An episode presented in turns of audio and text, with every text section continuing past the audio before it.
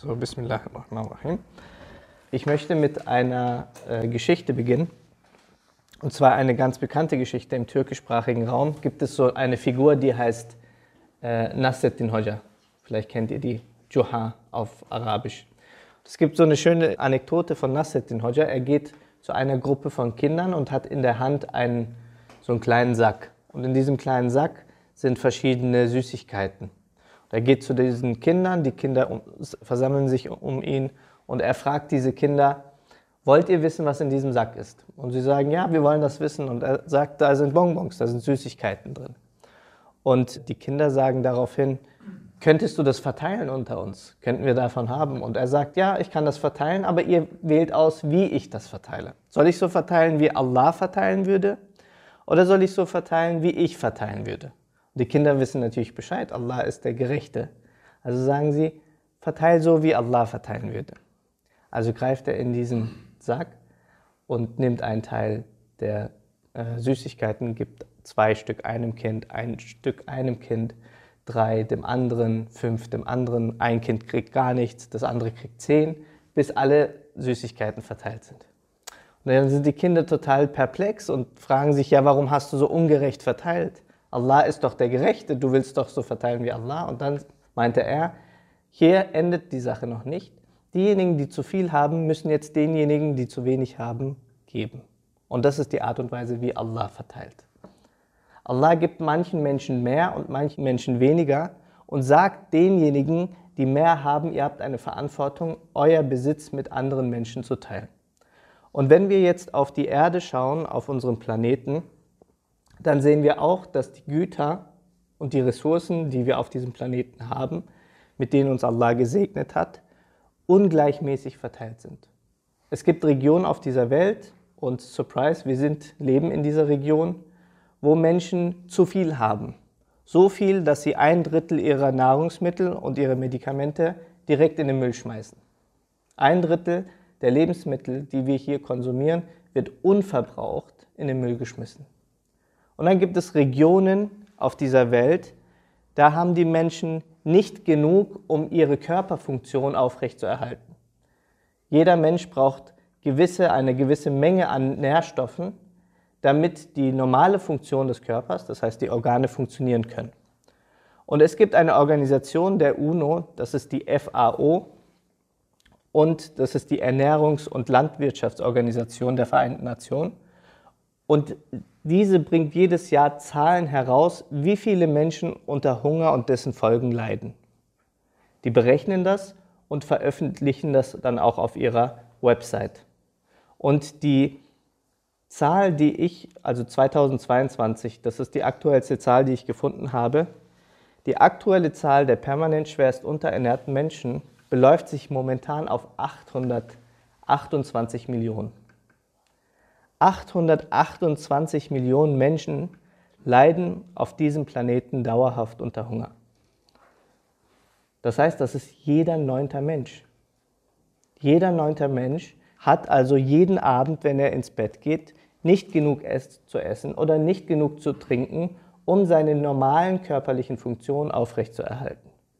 In Deutschland ist die Zahl ungefähr bei 1,1 Prozent. Das sind 900.000 Menschen immerhin noch in diesem Land, die darauf angewiesen sind, dass es Suppenküchen gibt oder so etwas wie eine Tafel, wo sie umsonst oder für wenig Geld Essen bekommen. Besonders verheerend ist die Lage in Somalia, in Afghanistan, in Jemen, in Madagaskar und im Südsudan. Das sind die fünf äh, Länder, wo es momentan akut ist.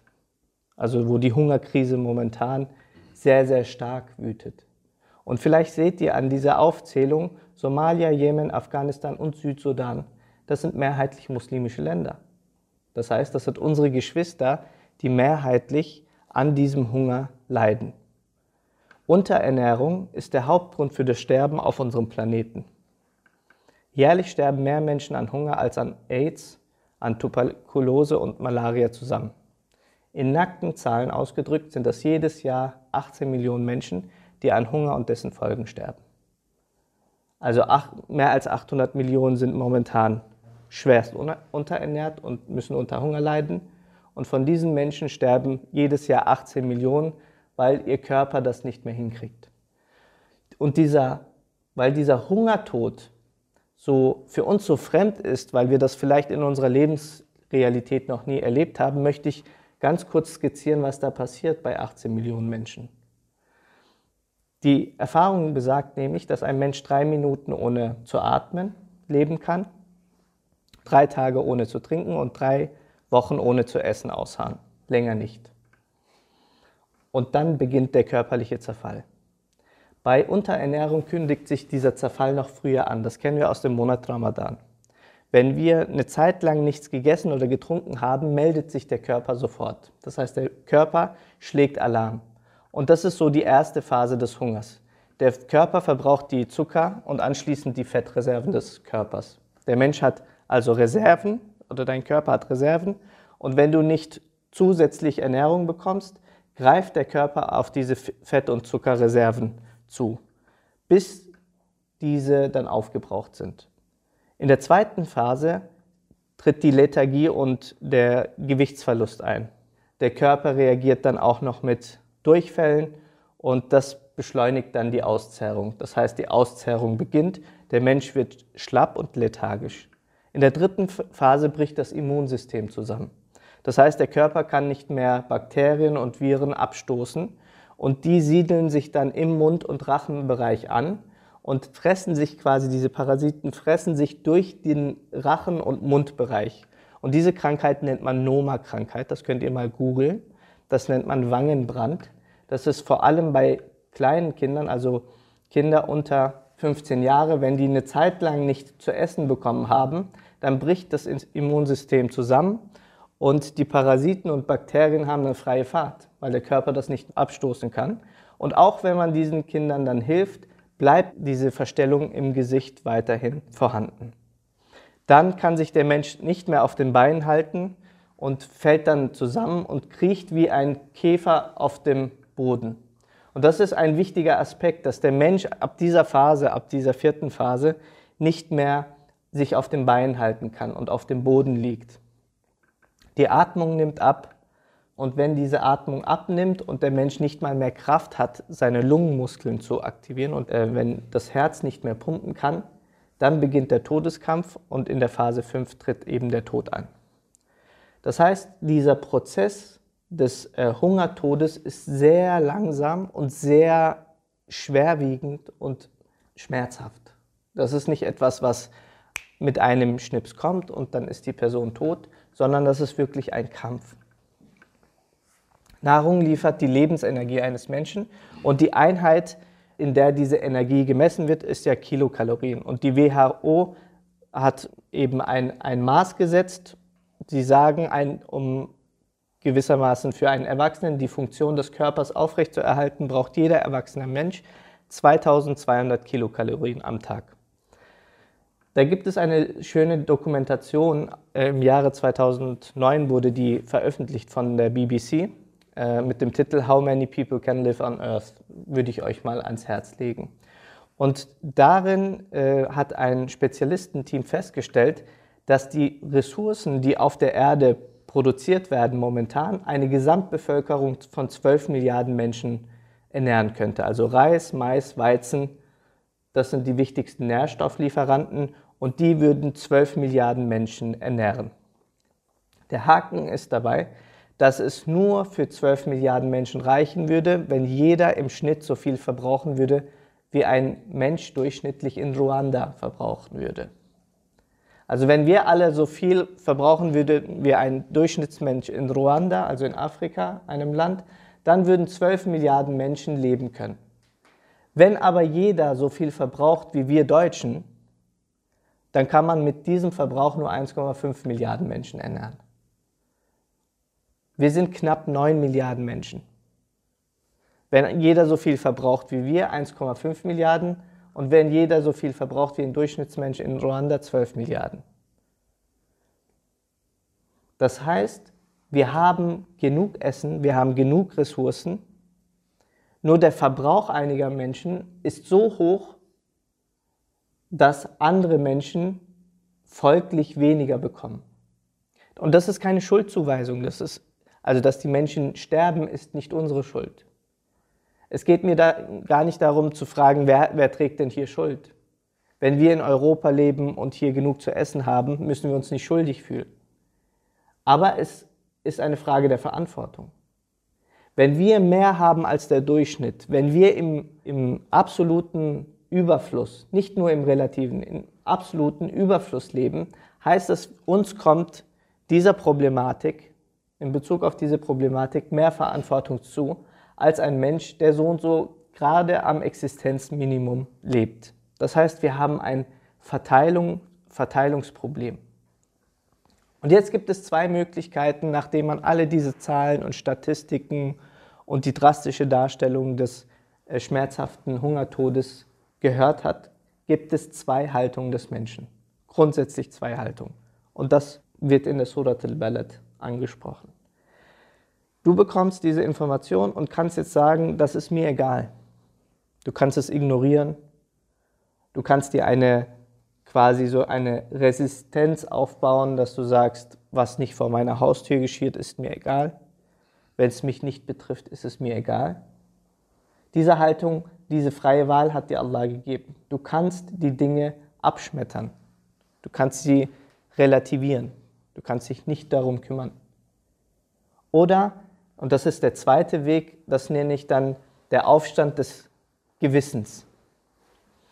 Diese Regung der tiefen Verbundenheit mit dem Menschen, diese Solidarität, das Gefühl der Empathie, dass ihr Leid mein Leid ist, mahnt Allah in Dutzenden Versen im Koran an. Die ersten Verse, die herabgesandt wurden, stecken genau dieses Ziel, diese Zielperspektive schon ab.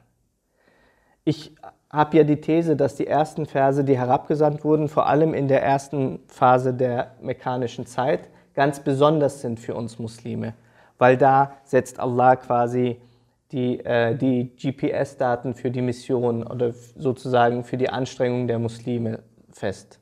Die Themen, die Allah in der frühmechanischen Phase thematisiert, sind für uns taktgebend. Später wird das dann ausdifferenziert, es geht in rechtliche Diskussionen und ist sehr einzelfallspezifisch. Aber der mechanische Koran ist so, das sind so diese grundsätzlichen Richtungen, die grundsätzlichen Aspekte, die grundsätzlichen Charakterzüge und äh, Weltanschauungen, die der Muslim annimmt und versucht umzusetzen. Und so fragt Allah in der Surat al-Balad, Alam naj'allahu aynayn, nachdem du diese Informationen bekommen hast, nachdem du diese Katastrophe gesehen hast, nachdem du das verstanden hast, sagt Allah, habe ich euch nicht zwei Augen gegeben, walisanan wa und eine Zunge und zwei Lippen. Du siehst die Dinge und du kannst darüber sprechen. Und ich habe euch zwei Wege aufgezeigt. Und das sind die zwei Wege, die ich thematisiert habe. Der eine Weg ist der leichte Weg, der komfortable Weg, der Weg des Ignorierens, der Weg des ist mir egal, wenn es mich nicht betrifft, äh, habe ich Glück gehabt. Oder der zweite Weg. Falakta Hamal Aqaba. Es gibt diesen zweiten Weg und dieser zweite Weg ist steil. Wama adraka mal Aqaba. Und was lässt dich wissen, was dieser steile Weg ist? Allah sagt, es gibt diesen leichten Weg und es gibt den Weg, der nicht leicht ist, sondern ein Aufstieg ist. Er sagt, Fakkurakaba. Zunächst einmal befreie die Sklaven. Das heißt, der erste Punkt, der, die erste Mission sozusagen ist, dass du die Menschen aus der Sklaverei befreist. Zum historischen Kontext bedeutet das zunächst einmal, dass es äh, Leibeigene und Sklaven gibt und das Ziel ist, diese Sklaven und Leibeigene zu befreien. In unserem heutigen Kontext bedeutet, die Menschen aus der Mediensklaverei zu befreien, aus der Konsumsklaverei zu befreien, aus der Schuldenfalle und äh, den Zins- und Zinseszinseffekten zu befreien. Überall dort, wo der Mensch versklavt wird, wo er unfrei wird, unfreiwillig unfrei wird oder süchtig ist nach etwas, was ihn daran hindert, sich Allah zuzuwenden, das ist, unser, das ist auch unser Problem. Und die Menschen zu befreien. Und das ist ganz wichtig. Wenn der Mensch nicht wahrhaft frei ist von dieser Welt, ist es schwer, sich Allah anzunähern. Wenn du Heroin und, äh, und Alkohol abhängig bist, frag mal einen Menschen, der auf der Straße lebt und abhängig ist. Betest du? Gehst du in die Kirche oder gehst du in die Moschee? Der hat ganz andere Probleme. Seine Frage ist, wie kann ich jeden Tag meine Sucht bewältigen oder meine Sucht befriedigen? Ein Mensch, der tief in Schulden ist und tief verschuldet ist, hat keinen Kopf mehr dafür. Der beschäftigt sich, wie kann ich aus dieser Situation mich befreien. Hilft den Leuten, sich aus dieser Versklavung, aus dieser modernen Versklavung, sich zu befreien. Fakkurakaba. Das zweite, au it'amun fi yawmin di masraba. Und die Speisung am Hungertag. Zweite Sache ist, helfe den Leuten, wenn sie unter Hunger leiden. Yatiman da maqraba au miskinan da matraba. Einem Weisen in der Nähe oder einem Bedürftigen am Boden. Das erste ist die Befreiung des Sklaven. Das zweite ist die Speisung der Hungernden. Das dritte sind die Waisenkinder, die ihre Eltern verloren haben. Und das dritte ist der Bedürftige, the matraba. Und das Wort matraba ist sehr interessant. Das kommt vom Wort turab. Matrab, turab. Turab heißt Erde oder Boden. Und matrab ist jemand, der auf dem Boden liegt. Also der Freund des Bodens. Und ich hatte beschrieben, dass in der vierten Phase des Hungers der Mensch lethargisch wird und keine Kraft mehr hat und auf dem Boden liegt. Und diese Person nennt man Matrab, Wa Matrab. Also eine Person, die so bedürftig ist, dass diese Person nicht mehr in der Lage ist, aufzustehen, weil einfach die Kräfte nicht mehr da sind.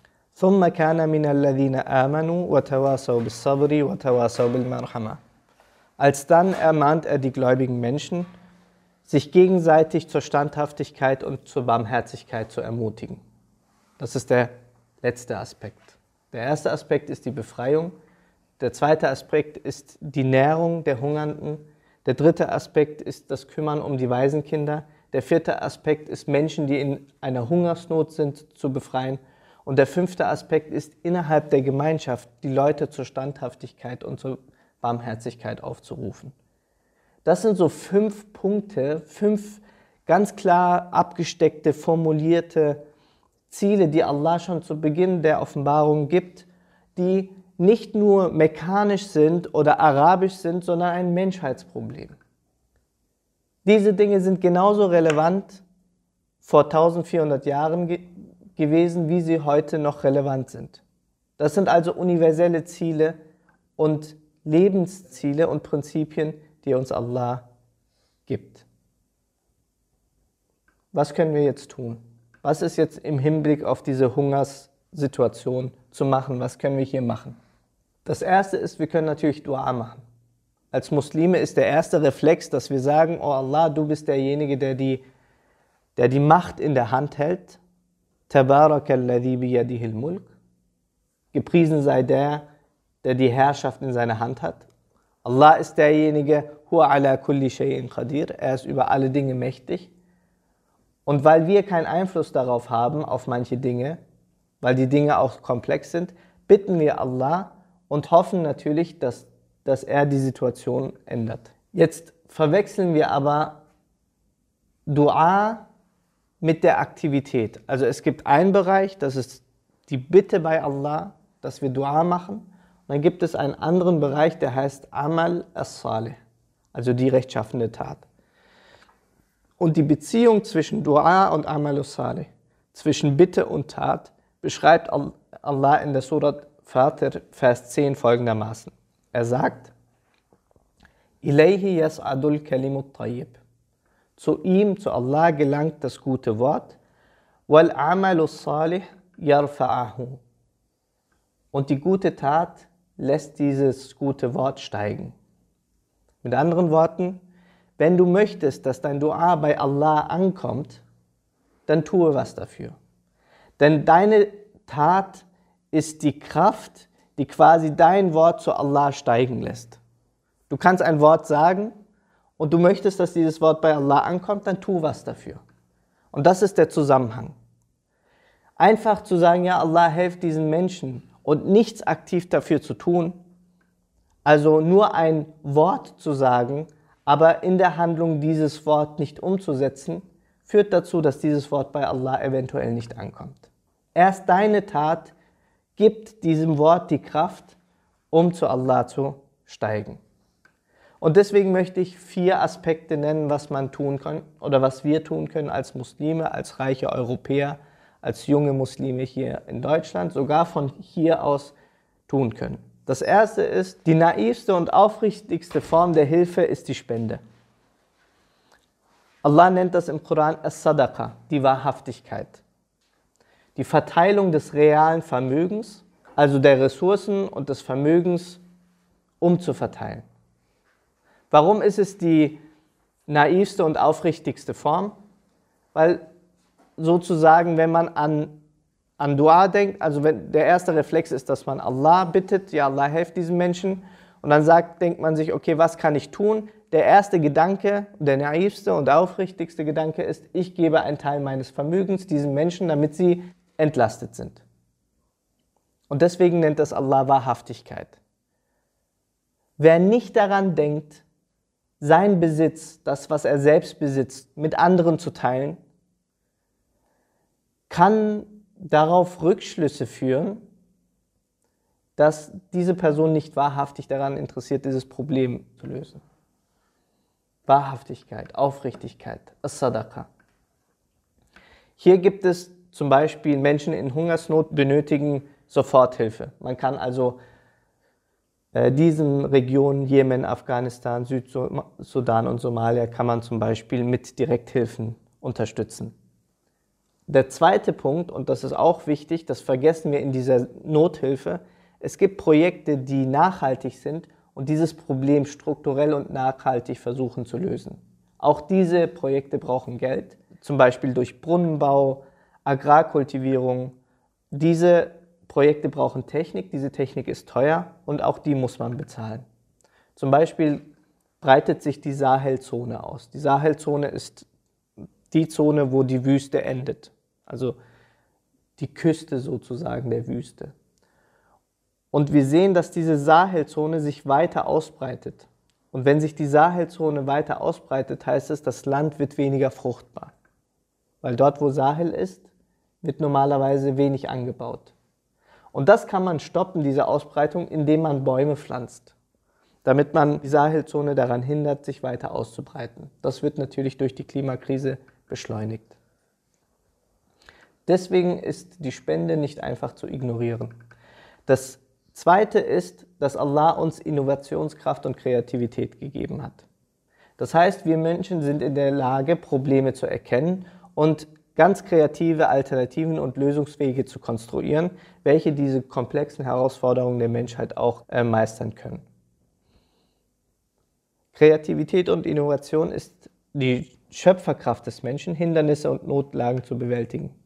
Das heißt, du kannst deine Profession, deinen Beruf, deine Expertise dazu nutzen, um dieses Problem teilweise zu beheben oder dir Gedanken zu machen, wie kann ich meine Profession einsetzen, dass dieses Problem nicht mehr so drastisch ist. Ich bin zum Beispiel Theologe. Ich kann keine äh, Ländereien bewirtschaften oder bewässern. Ich kann keinen Brunnen bauen. Ich bin kein Ingenieur. Was ich aber machen kann, ist die Reichweite, die ich habe, zu nutzen, um dieses Problem anzusprechen. Ich kann, lesen, äh, ich kann reden und schreiben. Ich kann die Menschen motivieren, etwas zu tun. Ich kann ein Problembewusstsein schaffen. Das ist meine Profession. Das ist mein Beruf. Das kann, könnte ich zum Beispiel machen. Das dritte ist, dieses Problem verändert sich unter anderem auch, wenn wir hier in diesem reichen Stück der Erde unser Konsumverhalten verändern. Ich habe ja in Katar studiert und da ist der UN-Generalsekretär äh, der, der UN äh, zu uns an die Uni gekommen und hat eine Rede gehalten. Und die UN hat so äh, Nachhaltigkeitsziele und dafür hat er sich dann eingesetzt und das hat er dann postuliert. Und natürlich haben die Studierenden, die Kataris, also es gibt Menschen, die sind wirklich reich. Also die sind so reich, dass sie als Studierende schon mit einem Bentley zur Uni fahren. Und zwar nicht alleine, sondern von ihrem Chauffeur gefahren werden. Also ich habe in Katar Reichtum gesehen. Hier in Deutschland ist so reich, wer so eine Million hat. Dort ist so nach dem Motto, wo habe ich meine Millionen? In der linken oder rechten Tasche. Das ist eine andere Kategorie von reich. Diese Menschen sind total verschwenderisch. Teilweise. Ich will jetzt nicht grundsätzlich sagen, aber ich hatte nicht das Gefühl, dass sie ein Bewusstsein dafür hatten, dass der Rest der Welt nicht so reich ist wie sie. Und sie kommen dann zu dieser Veranstaltung über die Nachhaltigkeit. Das Gebäude wird hammerhart klimatisiert auf minus 10 Grad runtergekühlt und jeder kommt mit seinem Starbucks-Kaffee und seinem Apple-Computer und zwei, drei Diener laufen hinterher und äh, fährt mit dem Bentley, lässt es auf dem Parkplatz noch an weil draußen ist so warm, damit die Klimaanlage läuft. Dann setzen sie sich dahin, stehen auf und äh, diskutieren dann über Klimaschutz und Nachhaltigkeit. Und dann denke ich mir, dein Lebensstil ist genau das Gegenteil dessen, was du hier erzählst. Das heißt, das Konsumverhalten, das, was man theoretisch postuliert und das private Leben stimmen nicht überein. Du setzt nicht das in deinem privaten Leben, in deinem Konsumverhalten um, was du hier theoretisch, intellektuell von dir gibst. Das heißt, es kann sein, dass diese individuelle Verantwortlichkeit auf ein Kollektiv abgewälzt wird. Ja, die UNO soll das machen. Ja, die Hilfsorganisation soll, ja, die Muslime, die Politiker, die da oben sollen das machen. Und das ist ein Mechanismus, den ich oft erlebe, so auf individueller Ebene nichts zu machen, nichts zu rühren und das immer auf die nächsthöhere Ebene abzuwälzen. Dabei ist Allah ganz klar in, diesem, in seiner Aussage, Ihr werdet individuell zu mir kommen. Nicht als Kollektiv, sondern du wirst vor Allah stehen und du wirst vor Allah verantwortlich sein. Du musst vor Allah Rechtschaffenheit ablegen. Der vierte und letzte Aspekt, den ich erwähnen möchte, ist, dass wir in einer der lebendigsten Demokratien der Welt leben. Das heißt, wir haben hier die Möglichkeit, durch politische, soziale, kulturelle und wirtschaftliche, ökonomische Teilhabe die Zukunft eines Landes, sogar die Zukunft Europas mitzugestalten. Nicht nur indem wir einmal in vier Jahren oder in fünf Jahren wählen, sondern durch individuelle und institutionelle Einflussnahme, indem man NGOs äh, unterstützt oder Vereine unterstützt oder auf die Straße geht oder Themen setzt oder Diskurse setzt oder Möglichkeiten und Infrastrukturen nutzt, um Druck auf die Zivilgesellschaft und auf die Politik zu machen, so dass die eigentlichen diejenigen, die über Gesetze und über politische Entscheidungen auch ähm, direkt involviert sind an diesen Entscheidungen, auf die Druck auszuüben, damit da etwas in Gang gesetzt wird. Nochmal zusammengefasst, spende, überdenke deine Lebensweise, arbeite an der aktiven Lösung und nehme teil an politischen Prozessen. Und ganz zum Schluss möchte ich vielleicht eine Frage aufgreifen, die jetzt vielleicht aufkommt. Was soll meine, was soll ich als Ibrahim in Karlsruhe, als 30-jähriger Theologe mit ein bisschen Gehalt, was ich bekomme, an diesem großen, gewaltigen Problem ändern? Ich selber kann ja nicht, ich kann dieses Problem nicht lösen. Und ich glaube nicht, dass wir, auch wenn wir uns hier in diesem Raum organisieren, dass wir zusammen etwas lösen können. Und darum geht es auch gar nicht. Es geht gar nicht darum, dass du irgendwas löst. Es geht gar nicht darum, dass du derjenige bist, der dieses Problem gesamtheitlich aus der Welt schafft. Es gibt so eine sehr schöne Metapher, die eigentlich dieses Problem oder diese Frage beantwortet. Eines Tages brennt so ein großes Feuer. In der Nähe dieses Feuers, dieses Feuer breitet sich aus. In der Nähe ist ein Ameisenhaufen. Diese Ameisen sehen von der Weite, dieses Feuer kommt sukzessiv auf uns zu und wird uns alle verbrennen. Sie wissen, wir werden verbrennen. Und es gibt eine Ameise, die zur Pfütze läuft, zu einer nahegelegenen Pfütze, mit der Schnauze ein bisschen Wasser nimmt, einen Tropfen zum Feuer läuft und das dort ablässt und wieder zum Wasser läuft und ablässt und, und, und so weiter. Und die anderen Ameisen schauen diese Ameise an und sagen, was machst du denn? Was soll das denn bringen?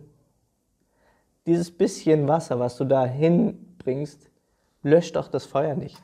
Und die Ameise sagt, dessen bin ich mir bewusst, aber mindestens möchte ich Haltung zeigen. Ich möchte zeigen, dass ich mich gegen dieses Problem wehre. Ich möchte nicht meine Augen verschließen. Ich möchte nicht dieses Problem ignorieren. Ich bin mir bewusst, dass ich mit meinem Beitrag das nicht lösche, aber ich möchte Haltung zeigen.